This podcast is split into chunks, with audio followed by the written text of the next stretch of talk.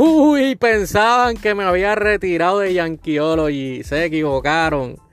Hoy abril 10, eh, ya a una semanita de haber comenzado la temporada y este podcast eh, se lo van a disfrutar mucho tanto los fanáticos de los Yankees como los haters. ¿Por qué? Porque estamos en depresión. Sí, mi gente, eh, realmente estamos en depresión. Eh, los que somos fanáticos del béisbol, eh, yo creo que somos los fanáticos que quizás más sufren. ¿Por qué? Porque es una temporada demasiado de larga, 162 juegos. Y está brutal porque ya en una semanita tú ves equipos que realmente tú sabes que no van a terminar en el lugar que están. Pero pues eh, se vive día a día y tú ves los fanáticos super pompeados. Y en el caso de nosotros, fanáticos de los Yankees, eh, aunque tenemos un récord que realmente es 3 y 4, eh, hemos, tenido récords similares en los pasados años y hemos terminado con buenas temporadas, por lo menos en el ámbito de temporada regular. Así que yo no le pongo mucho peso a lo que es un récord de primera semana de una temporada de MLB. Es una temporada larguísima. Eh, así que, pero, pero, si hay cosas, no solamente pensando en el récord, si hay cosas que realmente eh, te ponen a pensar y te, te preocupan. Eh, porque ya realmente se ha vuelto una costumbre. En el caso de los Yankees, pues las lesiones ya se han vuelto la orden del día con nuestro equipo. Pero sí hay algo que realmente lesiones en ciertos jugadores que verdad te ponen en depresión. En este caso, eh, por ejemplo, un Aaron George. Mi jugador favorito. Yo no había tenido un jugador así que, que realmente jugador favorito, por decirlo así. Yo soy bien difícil para decir, ah, este es mi jugador favorito, Aaron Josh. En, los Yankees, después del retiro de Bernie Williams, no ha habido un jugador así que, que, que, me enamore. Y pues Aaron Josh se convirtió en eso. Uno se, se tiende a pegar más a los que son los jugadores que pues eh, son drafteados por tu equipo, crecen en, tu equipo y, se convierten en, en buenos jugadores. En el caso de Aaron Josh, aparte de, cómo juega en el terreno de juego, pues eh, cómo se comporta, eh, realmente pues, pues le añade valor y para mí se convirtió desde el 2017, cuando subí en el 2016, que dio ese honrón en el primer turno, en el 2017 que hace el equipo, eh, cuando muchos pensaban que no iba a ser así, se convirtió en mi jugador favorito Casi todas las camisas que tengo de los Yankees son con el 99. Pero realmente, miren, este, así como yo me enamoro de los jugadores, el desencanto este, comienza. Y en el caso de Josh, lamentablemente han sido sus lesiones. Primero que nada, yo creo que un jugador de, su, estatura, en, MLB pues, pues, está quedando comprobado que no sé si, si sus lesiones todas tengan que ver con, con cómo él es físicamente, pero ya desde eh, no, no, es el, el, la estructura física de un jugador natural de béisbol.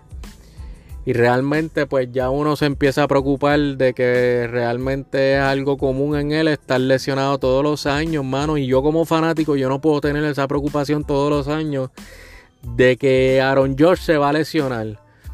El tipo hizo, eh, cambió su rutina de, de entrenamiento en esta offseason y estuvo haciendo hasta yoga. Cambió de estar levantando tanta pesa por hacer yoga.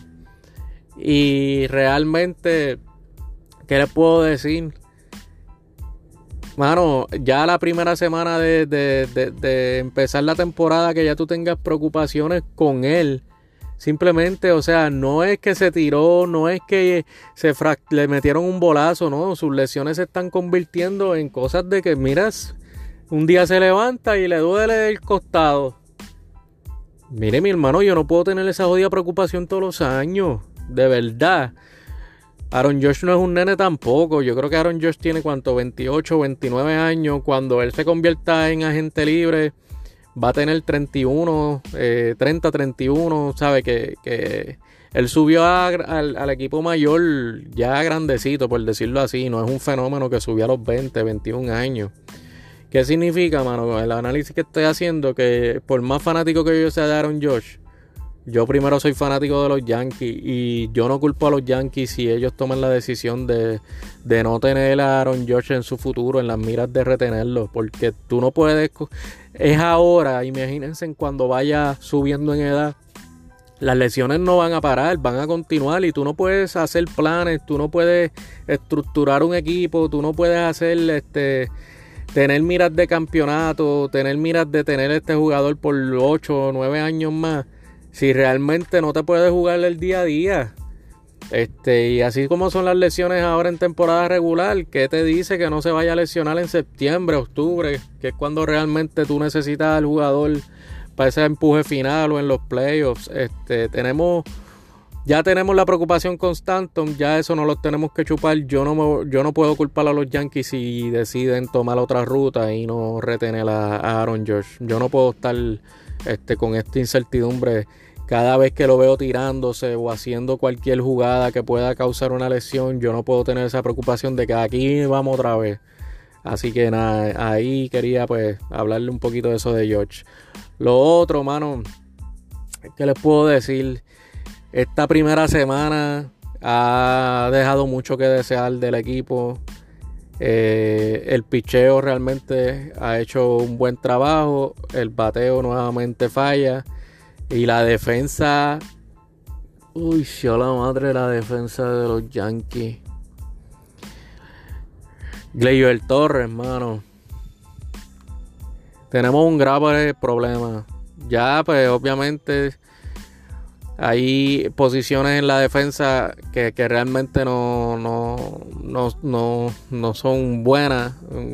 Gary Sánchez en la receptoría tú no puedes tener un Ciore que cada jugada prácticamente sea una aventura y que tú cierres los ojos y tengas que, hacer una oración para que haga el, tiro bueno a, primera o tan siquiera que coja la bola. Tú no puedes tener un Ciore que sea tan deficiente como lo está haciendo Gleyber Torres. Eh, lo increíble es que la posición natural de Gleyber es Ciore. Por, por, por por default, pero realmente no lo es. Leiber Torres no es un Ciore. No, no, tiene range, no tiene los instintos, eh, no tiene no tiene los componentes de un buen Ciore. Ahora mismo yo les puedo decir que el peor Ciore de la grandes ligas es Gleyber Torres y tenemos un grave problema. ¿Por qué? Porque yo entiendo que uno de los problemas en la ofensiva de Gary Sánchez es que se le ha puesto tanta presión eh, con, mucha, con mucha razón en la defensa que su fuerte, que es la ofensiva, se empiezan a mentalmente a, poner tanta presión en la defensa, tanta que, descuidan quizás la ofensiva, entonces tú tienes deficiencia en la defensa y deficiencia en la, en la ofensiva. Yo creo que eso es lo que está pasando también con Gleyber Torres. Eh, mentalmente está tan desajustado en la defensa que en la ofensiva no está produciendo tampoco. Entonces no me, no me hace el trabajo con el guante, no me hace el trabajo con el bate, así para que, para que eres bueno. Eh, de verdad que tenemos un grave problema ahí. ¿Por qué?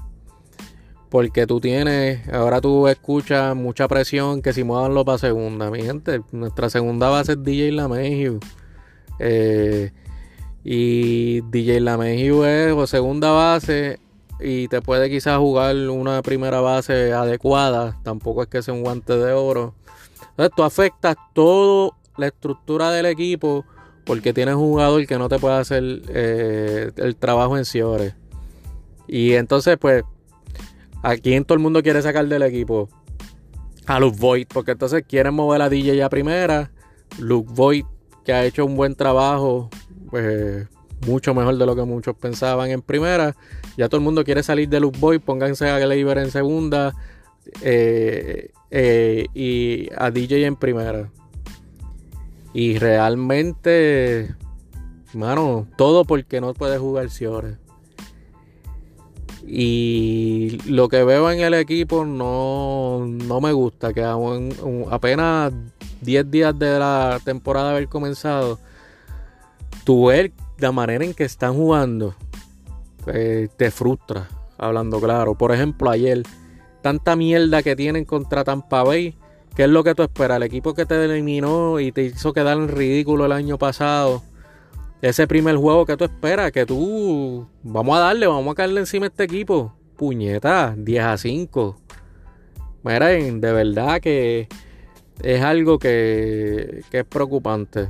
Nada, este episodio de frustración de la primera semana. No me gusta lo que realmente no me gusta